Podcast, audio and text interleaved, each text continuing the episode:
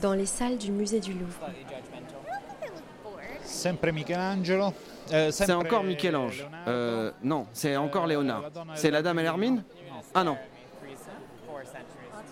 Alors il s'agit d'un portrait d'une femme, a priori plutôt noble, elle a des bijoux, elle est euh, de trois quarts, elle, elle ne regarde pas vraiment en face, elle a le regard un peu de biais.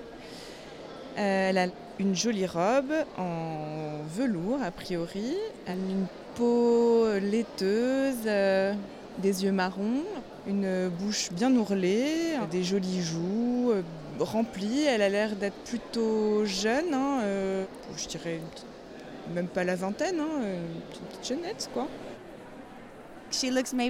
Elle ressemble à peut-être une reine ou quelque chose comme ça, à cause de sa robe et de son apparence. C'est magnifique, um, c'est très bien réalisé, c'est raffiné. On peut voir l'expression sur le visage. Un sautoir avec euh, des perles et une ferronnière sur le front avec un bijou euh, au milieu qui est, euh, je pense, une coiffure typique de l'époque de la Renaissance.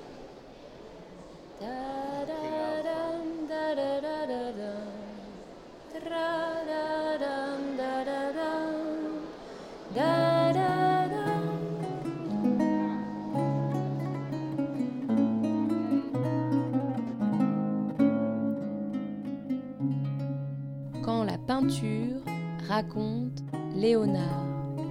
Épisode 2 Le mouvement.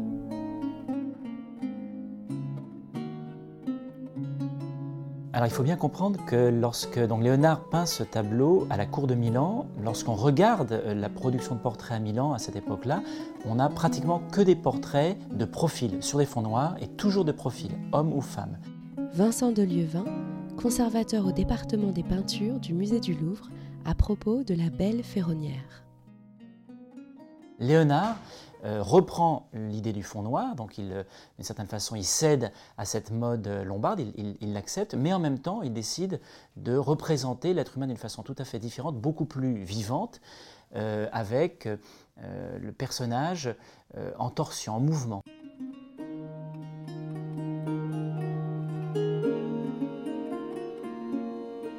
Le buste de la belle ferronnière est entre le profil et le trois quarts. Son visage se tourne vers nous, il est presque de face.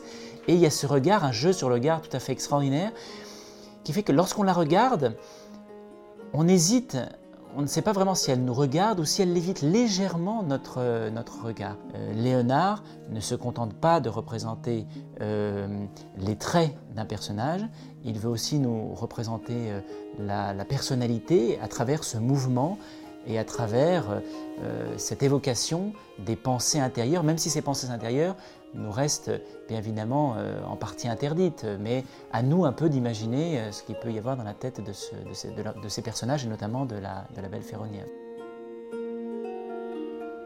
Celle dont il est question s'appelle Lucretia, et à elle, les dieux donnèrent tout d'une main prodigue.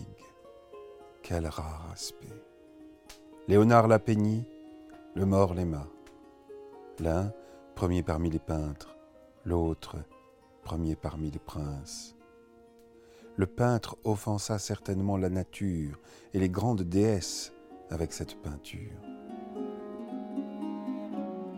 Extrait d'un poème d'Antonio Tebaldeo, né en 1463 et mort en 1537 à Ferrare.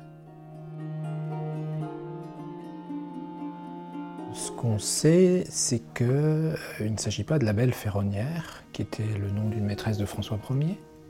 Louis Franck, conservateur au département des arts graphiques du musée du Louvre. Et la personne représentée dans ce portrait est euh, manifestement une, une femme de la cour de Milan, que l'on identifie sur la foi d'un poème de Tebaldeo en latin, avec euh, l'une des maîtresses de Ludovic le Mort, Lucrezia Crivelli. Bellissimo. Ce lo leggete questo sonetto? Ludovic le Mort, c'est le régent du duché de Milan. On peut supposer que si c'est l'une de ses maîtresses, effectivement, il est commanditaire de l'œuvre. È così somigliante. Leonardo! Non, non, le profezie! Maestro Leonardo, le profezie! Perché non ci cantate, maestro Leonardo? L'erreur sur le titre du tableau du Louvre vient en fait d'un grand peintre, le peintre euh, Ingres. Ingres qui, lorsqu'il a dessiné euh, la gravure, enfin le dessin préparatoire à la gravure du tableau, au tout début du 19e siècle, euh, a donné, avec son graveur, le mauvais titre à ce tableau. En fait, c'est le titre d'un autre tableau. Il a écrit La Belle Ferronnière sous la gravure. Et La Belle Ferronnière, en fait, c'était un tableau qui provenait aussi de la collection euh, royale, qui était au musée du Louvre, le portrait d'une dame française, un tableau du début du, XVIe siècle, euh, et qu'on pensait être donc cette maîtresse de François Ier. Et puis, à cause d'Ingres, les titres ont été mêlés, et en fait, euh, les gens, les historiens ont tout de suite remarqué l'erreur. Ils ont dit ah non, non, c'est une erreur, ça n'est pas la belle ferronnière.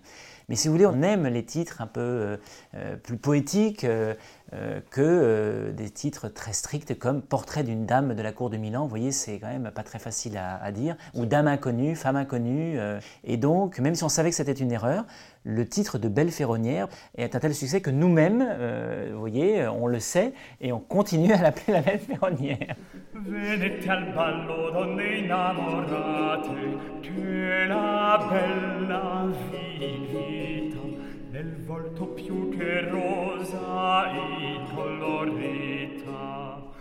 Un certain nombre d'historiens de l'art euh, ne veulent pas que ce tableau soit de Léonard. Mais c'est le problème de l'attribution, c'est une question de désir et de certitude intime. Il y a un élément très important, c'est la, réflectographie qui permet de voir le dessin sous-jacent d'une manière absolument spectaculaire. Et euh, les réflectographies sont des images d'une beauté extraordinaire.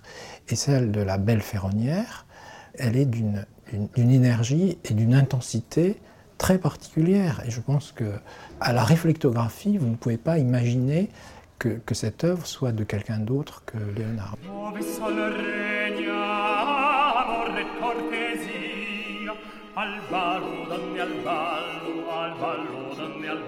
Qui est capable de renouveler ainsi le genre du portrait, de jouer, d'avoir cette intelligence de la composition, euh, ce jeu avec le, spectateur, cette recherche euh, du mouvement euh, Léonard est le seul à son temps à avoir fait évoluer ainsi le genre du portrait.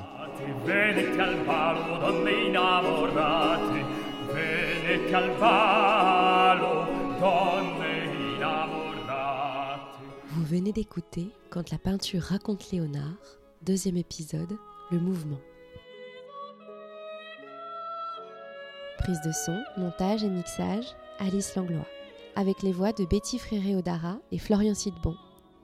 Les extraits musicaux sont tirés de l'œuvre Leonardo da Vinci, La musique secrète, composée par Denis Rézindadre et interprétée par l'ensemble Dulce Mémoire. Ce podcast a été produit et réalisé par Caroline Langlois pour le Musée du Louvre.